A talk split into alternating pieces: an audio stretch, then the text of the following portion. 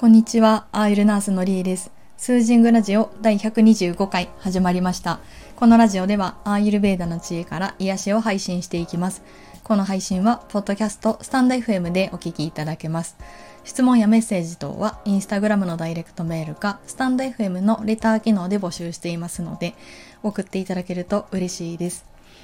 皆さん、いかがお過ごしですか？はい。前回の配信からあっという間にね、結構な日にちが経っていましたが、私は元気に過ごしていました。なんかね、忙しいというか、まあ、爽やかに充実しているような感じでしたね。うん。で、先週までは小笠原諸島からお友達が2人遊びに来てくれていて、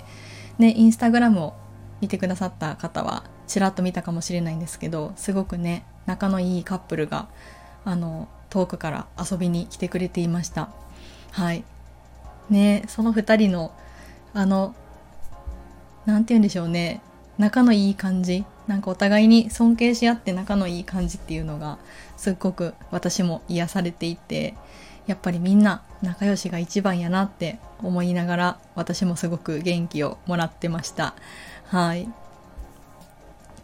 ね皆さんは5月どんな風にお過ごしですかね。種子島はだいぶ暖かくなってきていて昨日海に入った時はもう水着で泳げるぐらいあったかかったです。海水も。日差しも。うん。なのでいよいよ夏が来てるなっていうふうに思いますね。でも台風が近づいてるんですよ。月末にかけて気圧がね946とかだったかな今の予報だと。この調子で種子島の方に北上してくるとあの去年の9月のめっちゃひどかった台風。あれ10月でしたっけ？去年のね。あれぐらいだったら結構この家は大変で。うん。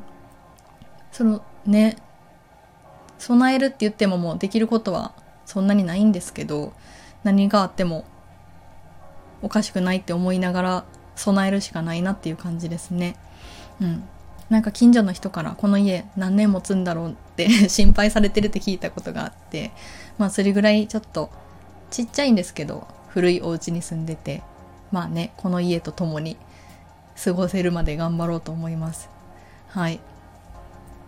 ね皆さんも夏になってくると台風とかね大雨とかそういうのが増えてくるのでね日頃からちょっとシミュレーションしたりとか何か準備できるものは準備してたりとかできるといいですよね。はい。で、え、ー、と、5月の種子島のアーユルベーダ教室のお話をちょっとシェアしようかなと思ってます。あ今日は、今日の本題はインド持ち物編、やっとですね、収録していくんですけど、えっと、ちょっと最近のね、嬉しかったことっていうのをシェアしてから、あの、本題に入っていこうかなと思ってます。はい。で、5月は、また4日間ですね、アーユルベーダ教室をやってました。来月も4日間やる予定になってます。で、今月は普段からヨガをされている方、もともとヨガを学ばれている方がアーユルベーダを、えっと、勉強しに来ていただいて、すごく盛り上がってね、充実したクラスでした。はい。で、やっぱりアーユルベーダの言いたいこととヨガの言いたいことっていうのが混ざり合ってくるともっと深まっていくんですよね。で私もどっちもまだ最初の一歩の状態なんですけどそれでもやっぱりなんとなくね壮大な何かが見えてくるっていうかそういう感じがあります。このクラスを受けていた人の言葉をお借りするとまあアーユルベーダを知るとこの自分の体とか心とかを観察しやすくなるっていう風にねおっしゃっていただいててなんかヨガをされてる方もきっとヨガを学んでいる中で体とか心の観察ってすごくされてると思うんですよね。でもアイルベーダが入ってくるとその同社理論だったりとかその環境からどう影響を受けるかとか自然とかで自分たちの体の持ってるエネルギー的なところをあの何て言うんでしょうなんとなく感じられるんですよね。なんかそれがまた深まっていくのかななんて思ってます。うん、例えばねこの季節の変わり目のちょっとした体の調子とか私の場合だったら、えーと、昨日足日焼けしたんですよねすごく。であの私は日焼けしても皮膚が赤くなるタイプなんですよ。で結構シミそばかすとかもともと多いから皮膚に関しては結構ピッタっぽいのが出やすいっていう感じ、うん、だから夜すっごい寝づらくなるんですよね。足がほかほかしていてちょっと日焼けをしているっていうところが、うん、でそれだけであ寝苦しくなってきたなとか焼けてるから寝づらいのかなとかね。ちっちゃな変化で当たり前っちゃ当たり前なんですけどそういうのをあじゃあこれは熱の影響太陽の影響だなって思うと少し体をクーリングできるような服装にしてみたりだったりとか保湿する時にねココナッツオイルを使ってみたりとかちょっと工夫できるんですよね。そういうちょっとの積み重ねがあのなんとなくコンディションがいいっていうところにつながっていくのかなと思ってます。はい。で今日の面白かった話っていうのがあってすごいタイムリーなんですけどあのスリランカのお友達と電話していてスリランカ人だけどずっと日本に住んでいるお友達が言ってるんですけどそう。で最近スリランカの話がすごくあって私に入ってくることが多くて。で今日もたまたまその子と電話する運びになったんですよね。そしたらあのその子の家族がですね最近スリランカのあの山奥にある伝統的にアーユルベーダをやっている病院施設にあのたまたま1ヶ月ぐらいしっかりと入院して治療してたんだよっていう話を聞いたんですよね。うん、でも朝起き上がれないぐらいの痛みがあった人がもうすっかり治って帰ってきたって言ってて何の問題もなく歩いていると。そう。で1ヶ月のね治療の様子とかをまた今度詳しく聞かせてもらおうって思ってるんですけどやっぱりねアーユルベーダのちょっとずつこの骨や体をバランスしていく作業っていうのは時間はかけるんですけど根本的に良くなっていくっていうところになるんですよね。でやっぱり実際にそういう体験した話とかドクターの様子っていうのを聞くとなんか改めてすごいなと思うしやっぱりすごい先生がいるっていうこともあるなと思います。アーユルベーダもいろんなジャンルがあるしいろんな先生がいると思うし大学で学ばれてる先生もいればあの伝統的に家系を引き継いでいるまあそれそれでも大学とかにももちろん通って資格を取ると思うんですけどその技術的なところとかですよねエネルギーを見る力っていうんですかね。でなんかその先生は脈診の技術がすごく長けていて息子さんは同じことができないって言ってました。その院長先生は脈だけで全てがわかるって言っていてまさにこの人のエネルギーを読む力ですよね。それがやっぱり伝統的な神聖なアーユルベーダの深い部分なんじゃないかなと思っていてこういうエネルギーを読むとかっていうのはなかなか一般的なアーユルベーダで触れることが少ないっていうか多分もっともっと深まっていった時に出会うところなんだろうなと思ってるんですけど、うん、その子の家族の話がすっごい面白かったです。ね、もちろん毎日のオイルを使った施術だったりとか背骨とか腰に特化したトリートメントもあるしやっぱり食事とか全てからその人の体とか今の不調っていうのをバランスしていくんですよね。うん、ねどんなことしたのか詳しく聞くの本当に楽しみなんですけどちらちらと断片的に聞いてるだけでもすごく興味深かったです。はい、でえっ、ともっとねいろいろ話したいことがちょこちょこ溜まってはいるんですけど今日はこのままインド持ち物編に入っていこうと思います。はい。やっとですね、インドから帰ってきても2ヶ月ぐらい経ってるんですけど、えっと、これからインドに行かれる方に向けて、インドとか、もしかしたらスリランカとかも似たような気候かもしれないので、えっと、役に立つんじゃないかなと思ってます。はい。私がインドに行ったのは1月から2月末までになります。はい。で、使った交通機関は、まず飛行機と電車ですね。バスには乗ってないです。はい。なので今回はバックパックグレゴリーのバルトロ65っていうバックパック65リットルとあとサブバッグとして肩からかけられるどれぐらいかな？あの両手で抱えられるぐらいの大きさ。分かりにくい。ちょうど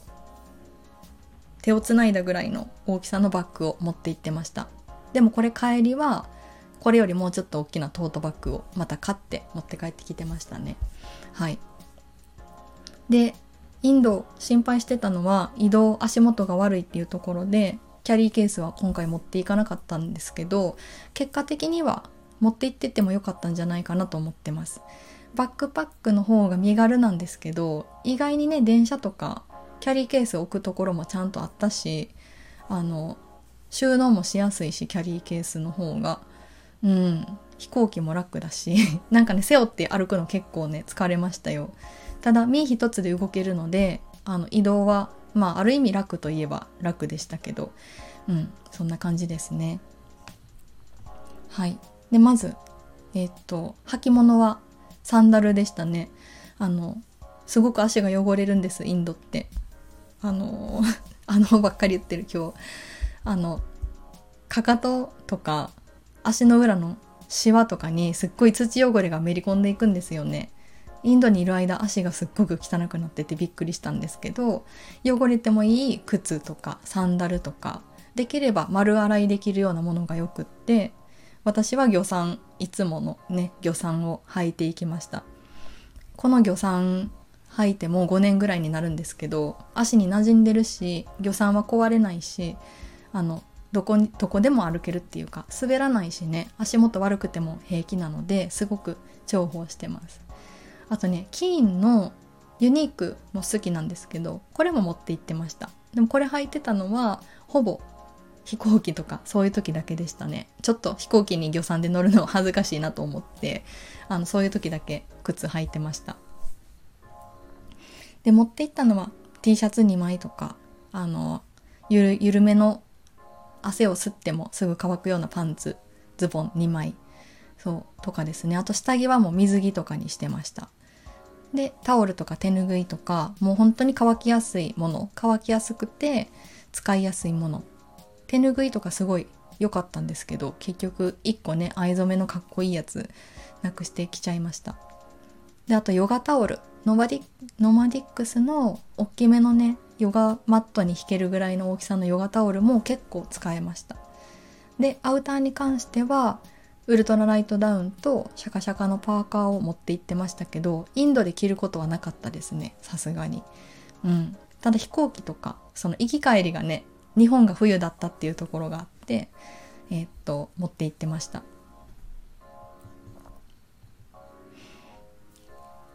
であと食事系とか薬系はせいろがんとか成長剤持って行ってたんですけどあとは日本食ですね。お味噌汁とか梅干しとか。だしとか結論的に食べなかったです。インドの料理すごく美味しかったので飽きることなくって全部あのインドの友達になった女の子にあげてきました。はい。でお腹壊すこともなくってせいろがんとか飲まなかったんですけどあの成長剤に関しては瓶で持っていくとあの飛行機の中であの積み込まれる時ですかね。あの割れてたのでやっぱり瓶じゃないかった方が良かったなと思ってます。錠剤ねなんか錠剤のまま袋入れるのもなんか怪しいなと思ったからお薬の瓶のまま持って行ったんですけど、まあ、コッパみじんになってたっていうところですね。はい。で食事系で持って行っててよかったのはちょっとしたおやつこれは移動の時にすごく助かったのとあとハーブティーとかドリップコーヒーですね。インドにドリップコーヒー実はスーパーとかにはあんまり売ってないんですよね。飲まなくてもいいかなって思ってたけどやっぱりたまに恋しくって飲んでたのでコーヒー好きな人はドリップコーヒー持って行ってると気分転換になるかなと思います。あと小物系その鍵とかですね南京錠は4つぐらい持って行ってフル活用してました。盗難にあったりすることはなかったけど大きな南京錠とあと何て言うんだろうワイヤーがワイヤーと一緒になってるようなものとかああいうの持って行ってましたね。あとフック型のダイヤルロックみたいなやつもすごく便利でした。少し大きめなのでそのリュックと何かをつないでおいたりとかできましたね。あと S 字フックもすごく使いました。でインドって蚊がすごく多くて押すだけベーブめっちゃ使ったんですよね。蚊がすっごい多いです。うん。虫除けの優しい系のスプレーとかはねインドにも売ってるんで虫除けはそんなに降らなかったけど寝る時に夜になったら蚊がすごい出てくるんですよね。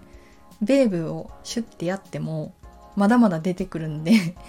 なんかあった方がいいです。はい。でかゆみ止め。かゆみ止めもインドで買えるかなと思います。あのニームのクリームとかスーパーとかに行けばかゆみ止めコーナーあの軟膏のコーナーにいくらでも売ってるかなと思います。うん。あとはね洗濯物用に洗濯するようにビニールのバケツっぽいの持って行ったんですけどインドのホテルってバケツが大体あるんですよね。あのお湯をためてバケツにお湯をためてかけながらシャワーをするタイプなので結局あんまり使いませんでした。そのバケツの中で洗濯できるかなっていう感じです。はい。でウェットティッシュはまあまあ役に立ったかなっていう感じですね。でスマホのストラップ首から下げれるやつも安心でした。なんか取られるかな怖いなと思ってたのでだいたい首から下げてたんですけどあの大丈夫でした。安心でしたね。ただ最終日にちぎれたんですよ。その紐が。だからね紐を過信しても良くないんですけどあの持ち歩く時は気をつけながらスマホを持ってください。あと変圧プラグ、うん、ですね。そう。あと油性マジックも結構使います。あの郵便とか送る時に太く文字書きたい時とかも使えたしなんだかんだ使えました。うん。でコスメに関してはインドコスメも結構ねたくさんいいのが売ってるので日本からそんなに持っていかなくていいかなと思ってます。ただ石鹸とかは持ってた方が駅のトイレで手洗ったりとかできるので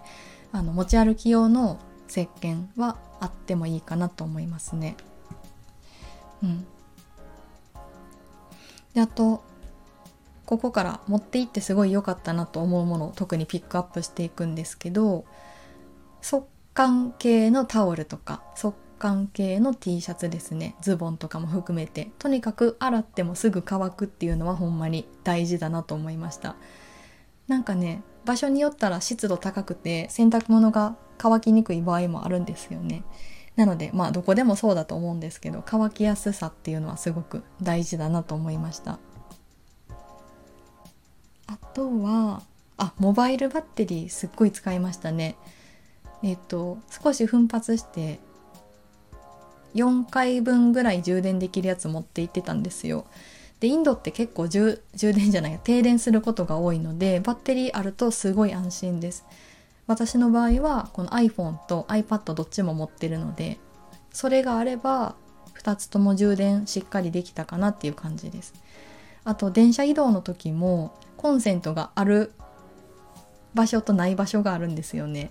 だから充電器持ってるとすごい便利でした。そうあとネット環境ですね。私はもうフリーの SIM8 日間分のプリペイド SIM を何枚か買って持って行ってました。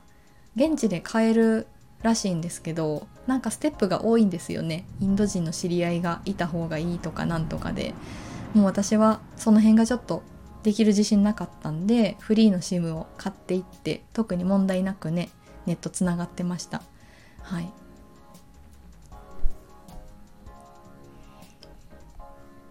であとはね、まあ、持って行って使わなかったものってさっきちらっと言ってたんですけどあと蚊帳使わなかったですね。同行する人にあの蚊帳を持ってこいって 持ってこいって言っちゃった。持ってきなさいっていう風に言われてたんですよ。インドは蚊がすごいからって。結局蚊帳を吊るす場所っていうのがなかったんですよね。でもベーブがあったんでなんとかなりました。はい。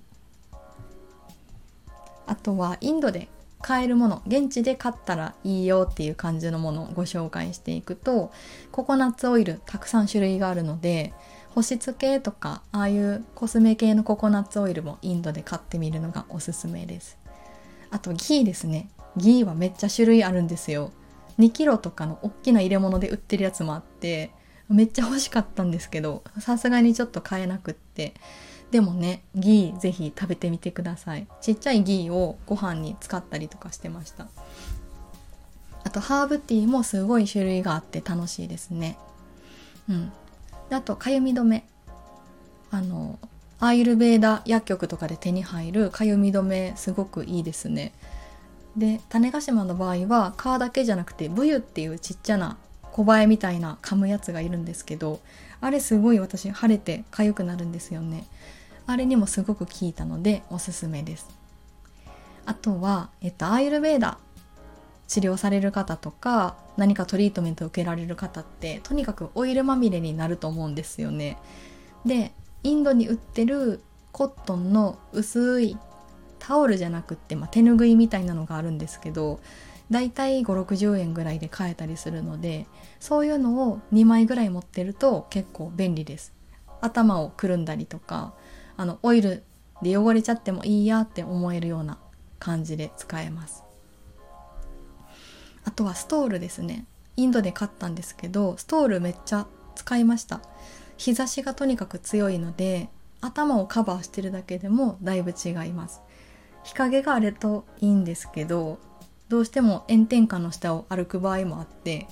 でそういう時に限って停電しててスーパーとかめっちゃ暑い時あるんですよね。なのでそういう時はもうストールとかうんそういうのでしのいでましたはいそんな感じですかねうんであとお土産とか送るのの郵便局の事情をお話しするとえっ、と、私バックパックで行ってたので、お土産っていうのは全部郵便で送りました。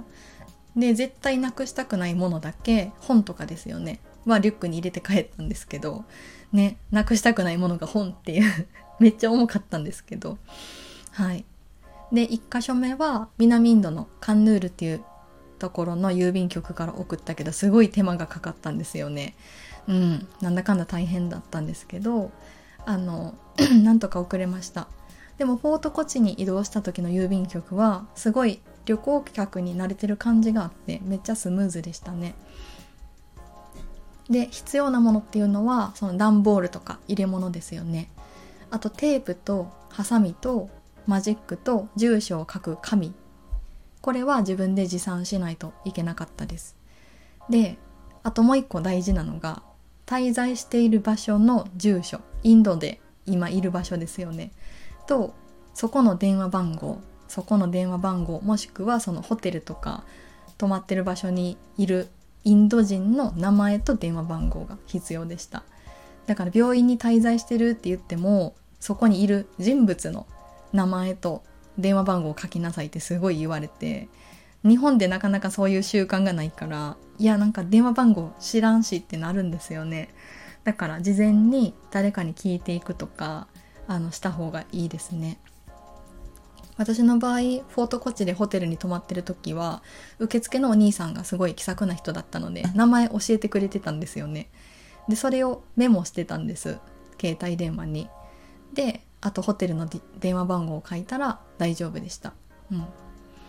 なので郵便とかね送る時すごい緊張したんですけどまあなんとか喋ってたらなるので大丈夫だと思います。はい、で中身開けられてました。私の場合はちっちゃい方は大丈夫だったけど大きな荷物はあの何て言うんだろう。マットとかラグとか入れてたんですよ。でかさばるしそこそこでっかい荷物だったので少し開けられてましたけど、まあ、特にちゃんと綺麗に閉じてくれてたので問題なかったですね。はい。そんな感じでインド持ち物編ザザザと喋りましたけどはい。でもインド服とかもすごい可愛いので可愛い服はあっちで調達するっていうのもおすすめかなと思ってます。はい。かな？それぐらいですかね。はい。じゃあ今日のところはこんな感じで終わろうかなと思います。もうちょっと話したいことが溜まっているのでまたちょこちょこ収録しようと思ってます。はい。最後まで聞いていただいてありがとうございました。りえでした。